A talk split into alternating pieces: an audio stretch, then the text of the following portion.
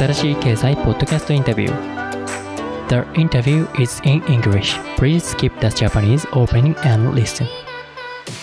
この番組はブロックチェーンや暗号資産など Web3 領域の専門メディア新しい経済が業界のプレイヤーや有識者のインタビューをお届けするポッドキャスト番組です今回の新しい経済ポッドキャストインタビューでは EY グローバルブロックチェーンリーダーのポール・プロディ氏に出演していただきまして監査法人である EY がなぜブロックチェーン技術に力を入れて取り組むのか。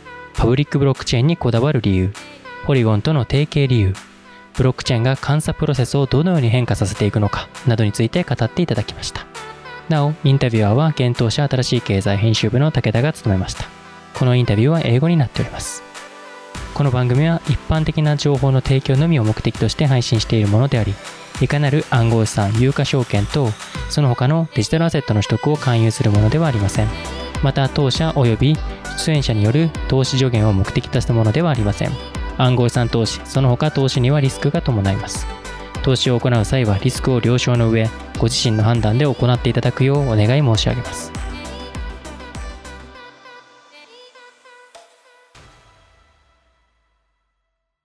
Hi, this is New Economy Podcast. Today's guest is Paul Brody from EYT.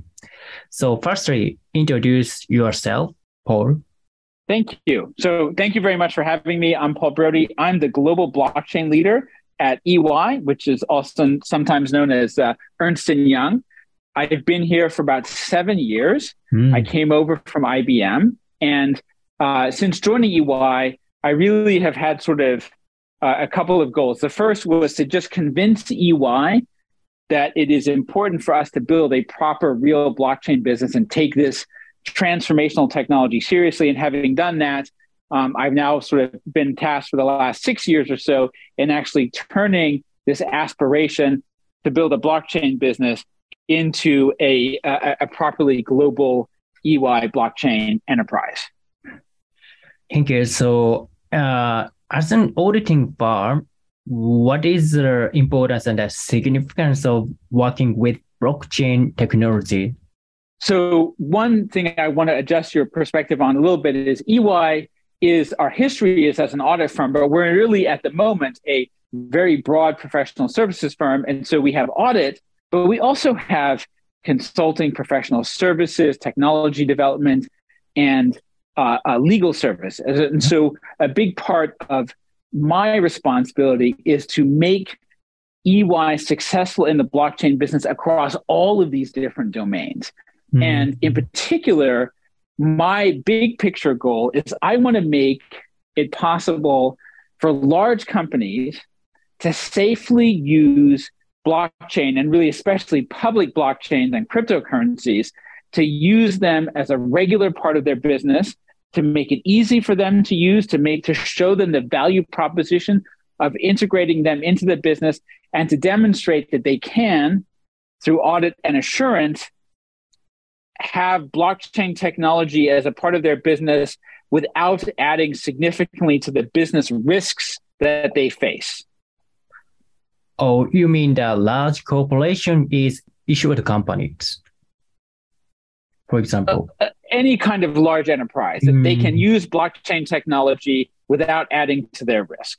Uh, and uh, what is the most issues that large companies use the blockchain? For example, privacy and uh, security risk and privacy risk and uh, maybe a scalability risk. So for large enterprises, ultimately, mm-hmm. I believe blockchain is going to become the essential technology that companies use to connect and work with each other. So if two companies are interacting on a business deal um, yep. that involves shared information and shared business rules, I believe that in the long run, the way this will most frequently be done mm-hmm. is by using a smart contract. Mm-hmm. And before I answer your question about risk, let me just step back one minute and say if you think about it, almost every business agreement basically goes like this one company has money mm-hmm. and the other company has some product or service that that, that company wants to buy and mm-hmm. so it's basically i have money you have stuff and i'm going to exchange my money for your stuff subject to some kind of rules about uh, our uh, agreement with each other. Like if I buy more than a million widgets, you will give me a 10% discount, for example. Mm-hmm. So, in that context, if I think about it right, uh, all the money and all the things or products or services can be represented by digital tokens, right? I can have stablecoin tokens, I can have art tokens, intellectual property tokens, product tokens. So all the money and the things that we are buying with that money can be represented by blockchain tokens. And then all the business process, the rules that we agreed to when you give me this product, then I pay you, or I pay you in 60 days. And if I buy more than a certain amount, then uh, uh, you will uh, uh give me a discount and so on, right? All of those rules can be written into a smart contract. Mm-hmm. So, in that circumstance, I should be able to represent almost any business agreement between two companies as a blockchain based agreement. And once that happens, and once companies are comfortable doing that, they will find that that is the best way to do it because it's it's a method that involves having this shared infrastructure mm-hmm. without having to sign up for some company's proprietary private digital platform. Mm-hmm. So first and foremost, I believe that the value proposition of blockchain for enterprises in the end covers almost every single business process they do with other companies. Mm-hmm. And for mm-hmm. that reason alone, it's extremely important and ultimately transformational. Uh, okay. The risks involved for companies are very large, however, and I know that's what you want to talk about. Mm, Isn't okay. that right? Yes, right. And uh, yes, yes, you you are working in EY, so you know there are there are a lot of uh, EY and EY and auditing and other consulting firm. And you, for example, McKinsey, you you have worked, and why uh, do you think that EY is the most suitable uh, that uh, you and uh, blockchain technology is uh, useful for other large companies? What is a what what is your opinion about that?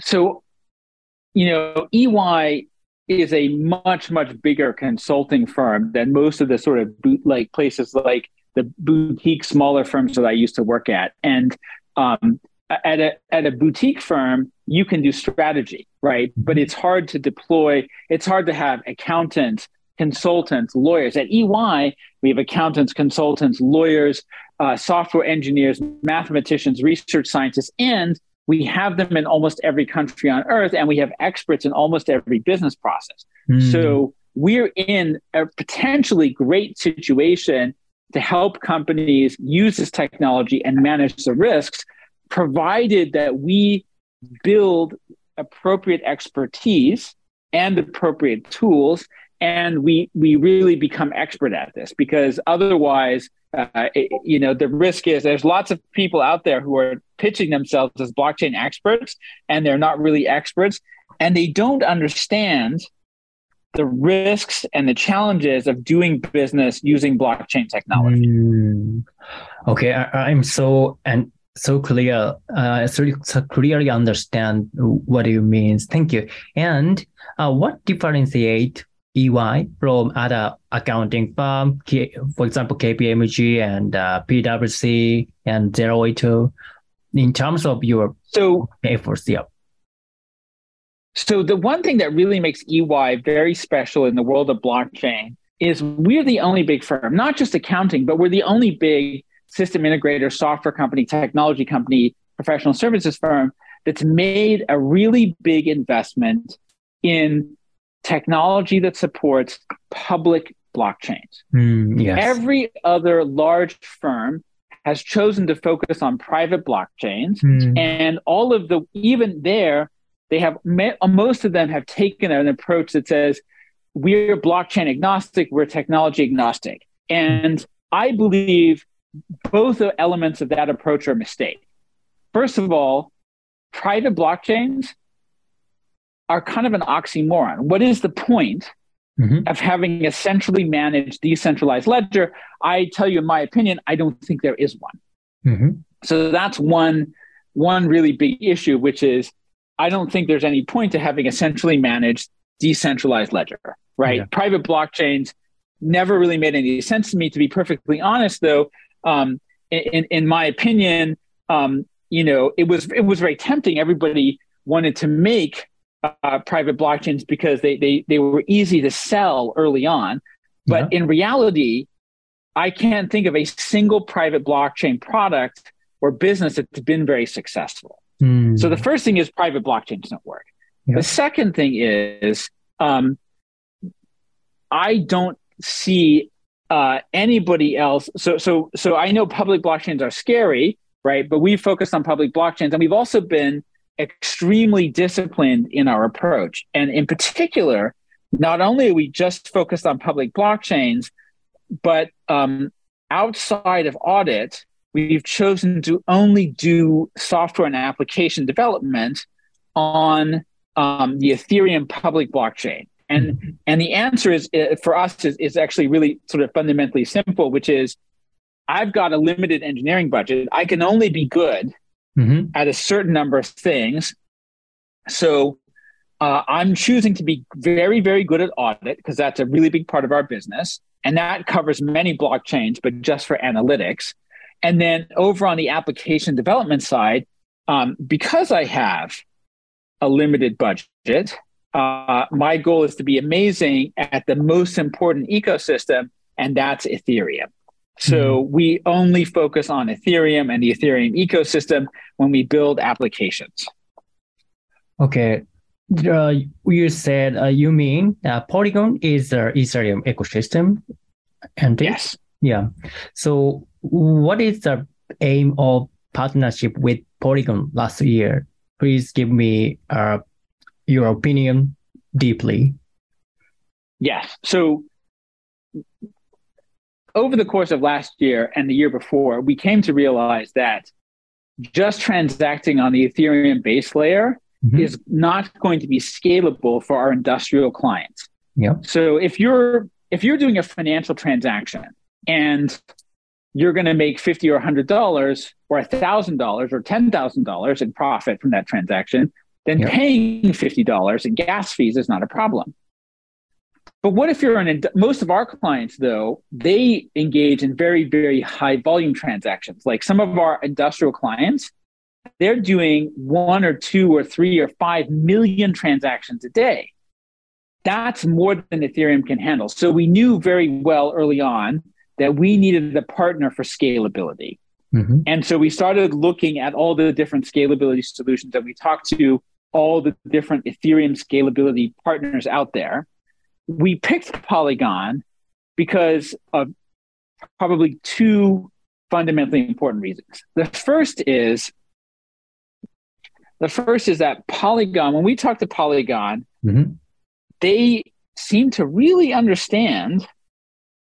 They seem to really, really understand um, enterprise requirements. A lot of key people, a lot of people at Polygon, they um, they come from an enterprise background. Mm-hmm. And because they come from an enterprise background, we were able to talk to them about what do enterprises need? Why is layer two important? What are their concerns? Like we just seem to speak the same language. And that was that was one of the first things that was really important. We talked to other firms and there's there's a lot of smart firms in the in the in the Ethereum ecosystem, but none of them seem to understand enterprise requirements or be as committed and wanting to serve the enterprise as Polygon.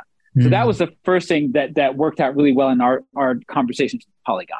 Uh-huh. The second thing that worked out really well was that Polygon has made it a priority to build their next generation business based on zero knowledge proof technology, mm-hmm. right? Uh, ZK rollups, uh, ZK EVMs, and so on. Yep. And for the last five years at EY, we've not been focusing on scalability. We've been focusing on a different problem, which not many people are spending time on, which is mm-hmm. privacy, right? This is a thing that doesn't, a lot of people don't realize is that blockchain, public blockchains don't have privacy, at least not by default. Yes. And enterprises aren't going to do anything important for the most part that doesn't allow them to have privacy. They need to make sure that their um, that their their their competition cannot see what they're doing yeah. right? And this isn't you know this isn't about hiding what you're doing from the regulator. It's not about money laundering. It's about mm. not giving your competition important information about what you're doing. Mm. so in order to to do in order to really unlock a lot of use cases yeah. we had to figure out privacy. So we've been spending a ton of time working on privacy well uh, all of the privacy work that we've been done has been done using zero knowledge proof technology. So what we found with Polygon was this this perfect match where we speak the same language in terms of understanding enterprise requirements. We're building on the same technology, which is zero knowledge proofs, but we're building different things. They're building scalability solutions and we're building privacy solutions. So there was a really nice complement between our technology skills and their technology skills and we're both headed in the same direction so that that's why we partnered with polygon uh, and that's why we, we continue to work closely with them because um, our two firms are getting along so well and, and it, we seem to have such a, a shared mission Oh, thank you. Very clear your explanation. So, yeah, for large companies and uh, enterprise requirements. So, yes, one uh, auditing is uh, one of the important business process. So do you think the blockchain will increase the the efficiency or, uh, or accuracy of the auditing process for enterprise? So I want to make an important differentiation here between using blockchain technology for generally the audit business mm-hmm. and auditing companies that do business on the blockchain. Mm-hmm one of our decisions very early on was that we were going to focus on enabling financial statement audits for companies that transact on blockchains and in digital assets or with cryptocurrencies. Mm-hmm. That that was going to be our priority because that that's a space where I felt confident that there was a big gap in the market. Yeah. And that we could create something differentiating. Mm-hmm it's not as clear to me that blockchain technology can be transformational to the financial statement audit mm-hmm. or the audit process of a company that does most of their business transactions outside of a blockchain environment today. Yeah. So, uh, and, and so again, if I come back to this choice of where do I have, where do I apply a limited budget? I have to to be very careful. And we decided to zero in on the area where I think there is. It's not necessarily the biggest market, but mm-hmm. it's the one where there's um, the biggest need. Mm-hmm.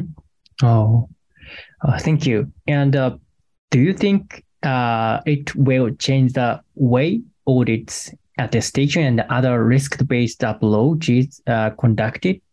If so, yes. what change do you think will emerged occurred? So I think the big change that's coming is I believe blockchain blockchain technology is going to kind of seep into uh, or blockchain transactions and smart contracts are going to become a standard part of the way most large companies do business over the next 10 to 20 years. Mm-hmm. And as that happens, blockchain contracts will be easier and faster to audit, and they will potentially be more reliable. And so they will change the world that way. That it's not just that we're going to change auditing, we're going to change how the entire world does business, and that will include auditing. Mm. Thank you. That's my goal. I'm here to change how the entire world does business, not just auditing uh, you know that in the Web three and the crypto industry, a lot of company or project issued uh, self tokens. So yeah, uh, same as uh, securities and the issuers, a big enterprise company issued the securities. So do you think that token reporting as opposite to financial reporting will emerge? So you've, in my opinion, you've exactly put your finger on on the issue, which is that if we're being honest, yep. many of the tokens that were issued are just like stocks. Some mm-hmm. tokens are collectibles and some tokens will be issued as, as kind of true digital assets but many of the tokens especially the ones that were issued as initial coin offerings these are in many ways not that different from a share of stock.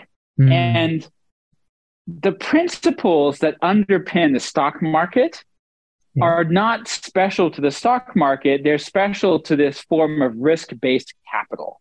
Mm. And so uh, I, have heard that the governor of the Bank of England lay out this principle, which is if you have the same kind of risk, you should have the same kind of regulation. And I believe in the long run, many of the tokens that are out there today will be considered securities, mm-hmm. that they will be regulated as securities, and that we will learn how to manage them in that way. And although you will hear some people say, oh, that's terrible, it's too much complexity, I, I really don't think so. I don't think it's that complex.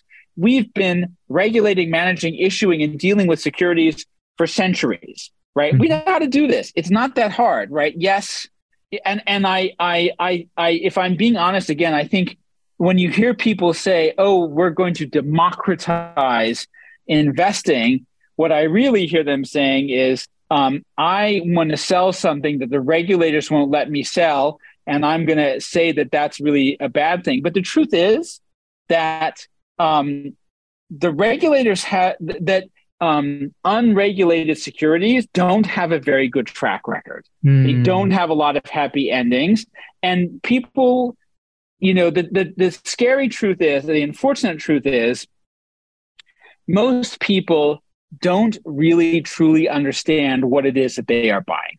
Mm. And because they do not understand what they are buying and they do not understand the risks that they are taking, we have to have a role for regulators, and regulators have to protect people from the risk of going into a market and being sold products that simply cannot meet that cannot deliver on the promises being made. It's one thing to accept that there's risk. Mm-hmm. And it's one thing to say buy stocks in the stock market and you know regret it because you made a bad choice. Mm-hmm. But it's another thing to be tricked into buying something which is clearly a fraud.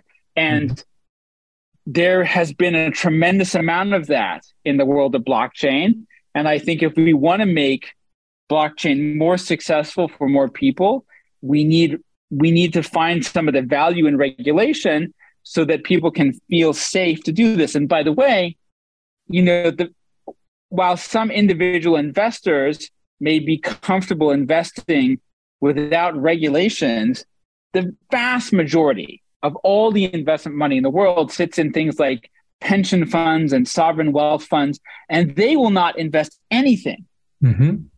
unless it's clearly regulated and well documented. And if we want to make the blockchain industry not a $1 trillion or $2 trillion industry, but a hundred trillion dollar industry, which is entirely reasonable and possible, that is that is possible. It's only possible if we implement a a regulatory compliance model that supports uh, uh, you know standards and reporting and transparency and following you know many of the same rules that exist for stocks and bonds and other securities. Mm. So you mean the for the futures, uh, token issuer will be uh, required for uh, reporting tokens uh, transparency and the token allocations and token some for example other uh, important things yes and i think if those tokens operate like a stock mm-hmm. and they look like a stock then they're going to be regulated like a stock, and there's no shortcome around that. There's no short shortcut around that. Uh, and for for the futures, uh, for example, auditing firm and accounting firm like EY will um, audit or uh, attest, attested uh, token issuers reporting for the future, possibly, or Yes. So we, we already do attestation and we already audit companies that have issued tokens. So that part is already happening. Oh, right? okay. Thank you. I'm what so... I what I do what I do think is going to change is that um, the world of traditional audit mm-hmm.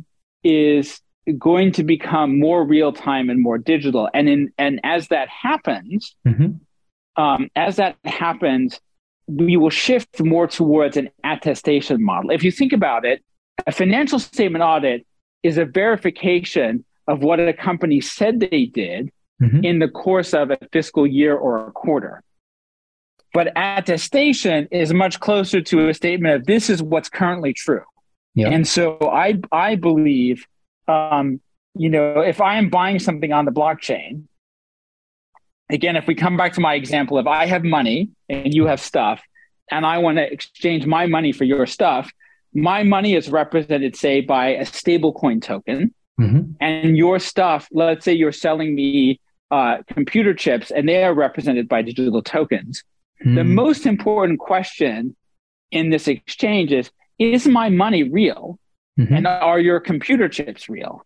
Oh. Well, there are two ways to answer that. One way is for, for you to call the bank and individually verify, mm-hmm. and for me to visit your factory or your warehouse. Mm-hmm. That's that's really cumbersome, right? That's a high friction way of doing business. Mm-hmm. A much better way would be if an accounting firm attested that all the tokens issued by this company are reported accurately and this company has good reporting processes and similarly um, a different audit firm uh, attested that all the product tokens that this company, another your company sells, are similarly um, uh, that they are similarly kind of uh, uh, reported in an accurate way. Then I can transact with confidence without a lot of complexity and overhead.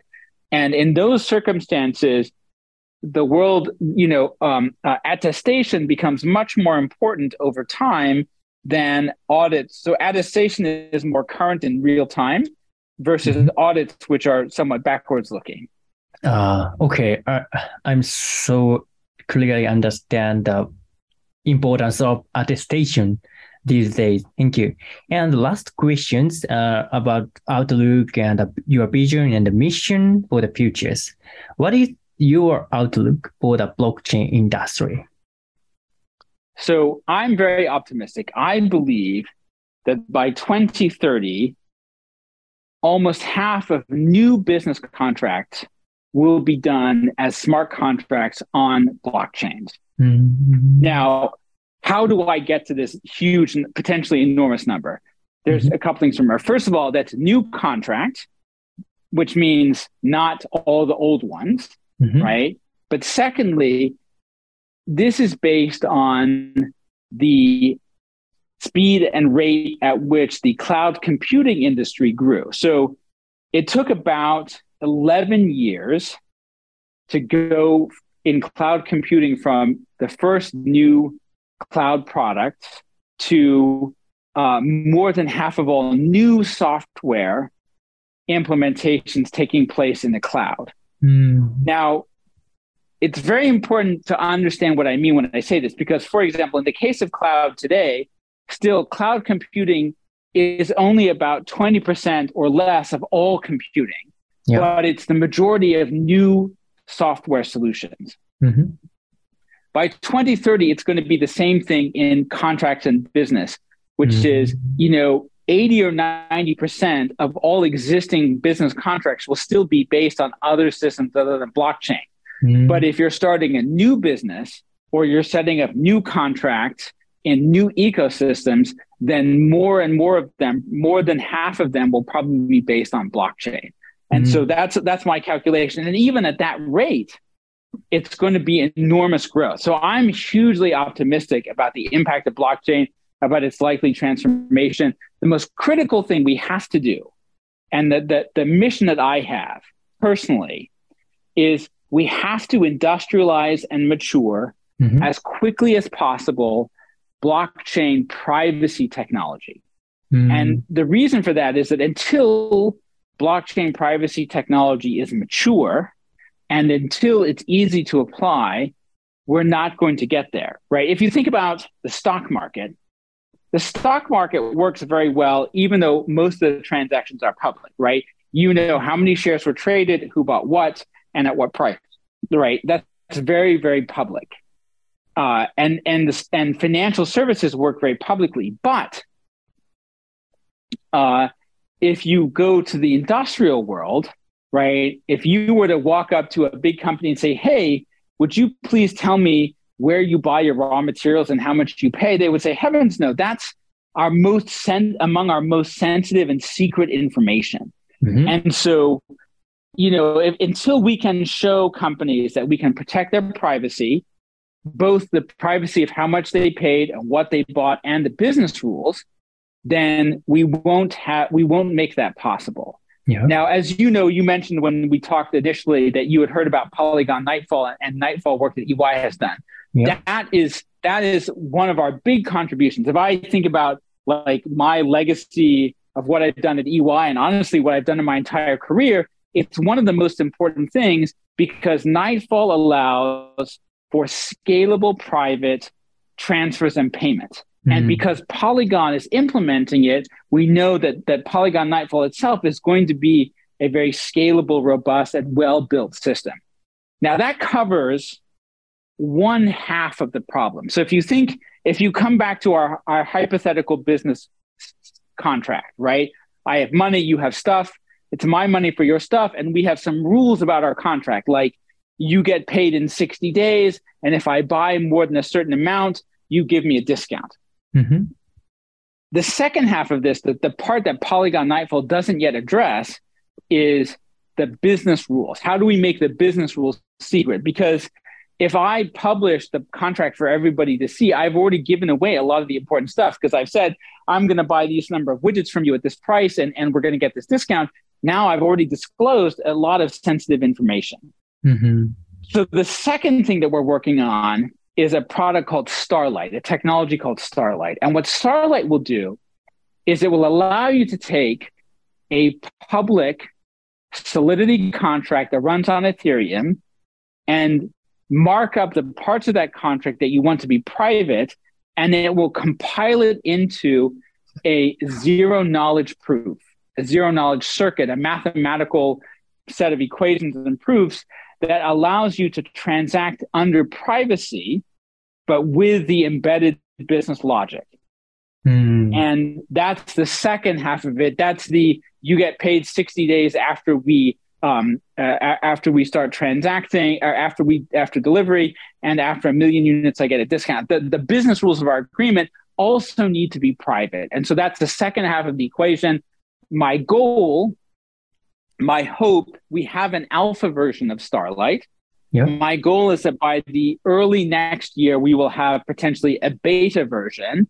Mm-hmm. and by late next year we will have our first product that allow for secure private business transfers and payments with private business logic that we can deploy on the public Ethereum blockchain. Oh. And once all those pieces are in place, then eventually, basically, any company can implement almost any business process under full privacy on a public blockchain. And that is when we can really make this widely used for everybody. Oh, thank you for your uh, clear opinions and your visions. And I agree with your opinion and I'm sympathy with your vision and missions. So lastly, I know it may be a bit of tangent. Uh, what is the mission of EY's future? So EY's sort of broad official mission is what we call making a better working world. Mm-hmm. And so, from my point of view, what we're doing fits very nicely with this concept of a better working world. And let me explain a little bit why. Mm-hmm. We live today in a bit of a, I'll call it a golden age of digital monopolies, right? One of the problems, you may be familiar with Metcalfe's law, which says that a network sort of becomes more valuable the more participants that, that join it. The mm-hmm. problem with network based businesses is they're natural monopolies, right? What happens is I have um, I have more users than you, right? Go back to the early days of online retailing or online auctions or uh, ride sharing, right? There were many companies, but eventually, in almost business after business after business, social media, online procurement, uh, ride sharing, a single dominant player emerged because the more customers and the more suppliers you have, the more valuable you become. And the more valuable become valuable you become, the more attractive you are to new customers and new suppliers. And eventually, it's almost impossible to start a new competitor because the existing competitors got all the customers and all the suppliers.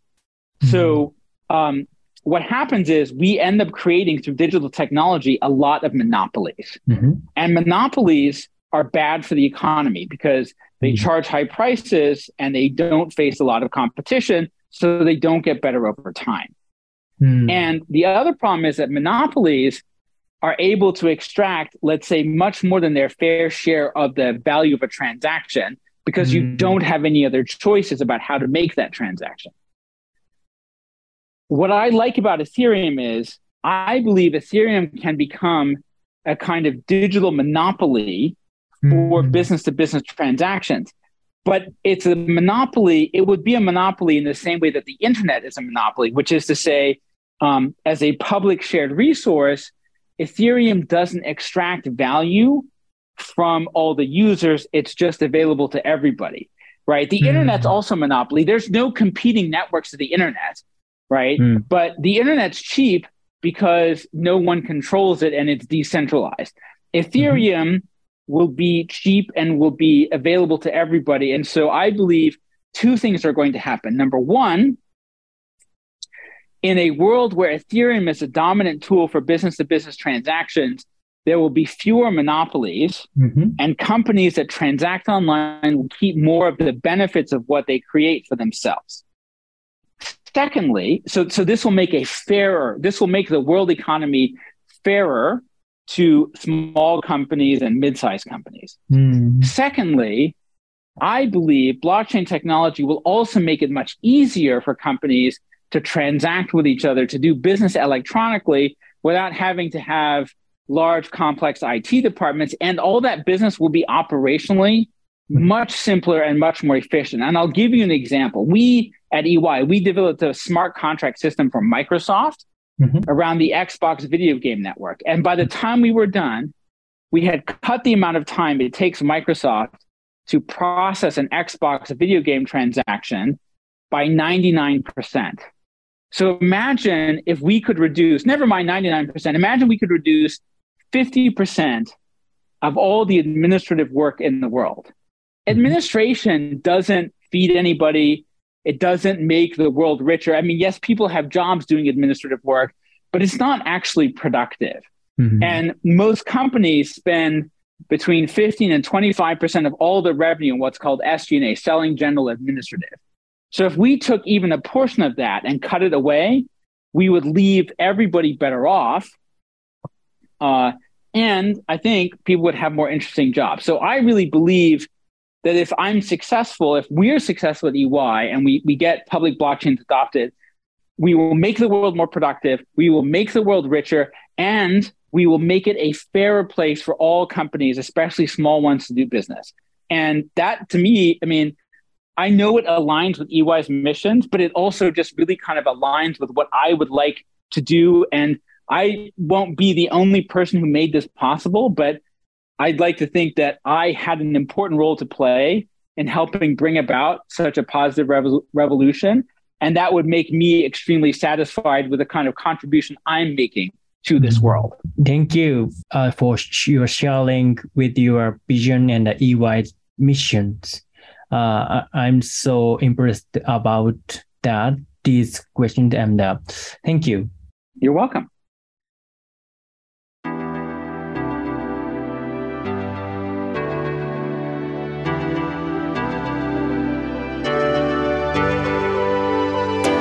私たち新しい経済編集部ではこのようなポッドキャストインタビューの他にブロックチェーン暗号資産に関するニュースを平日毎日音声で配信しております。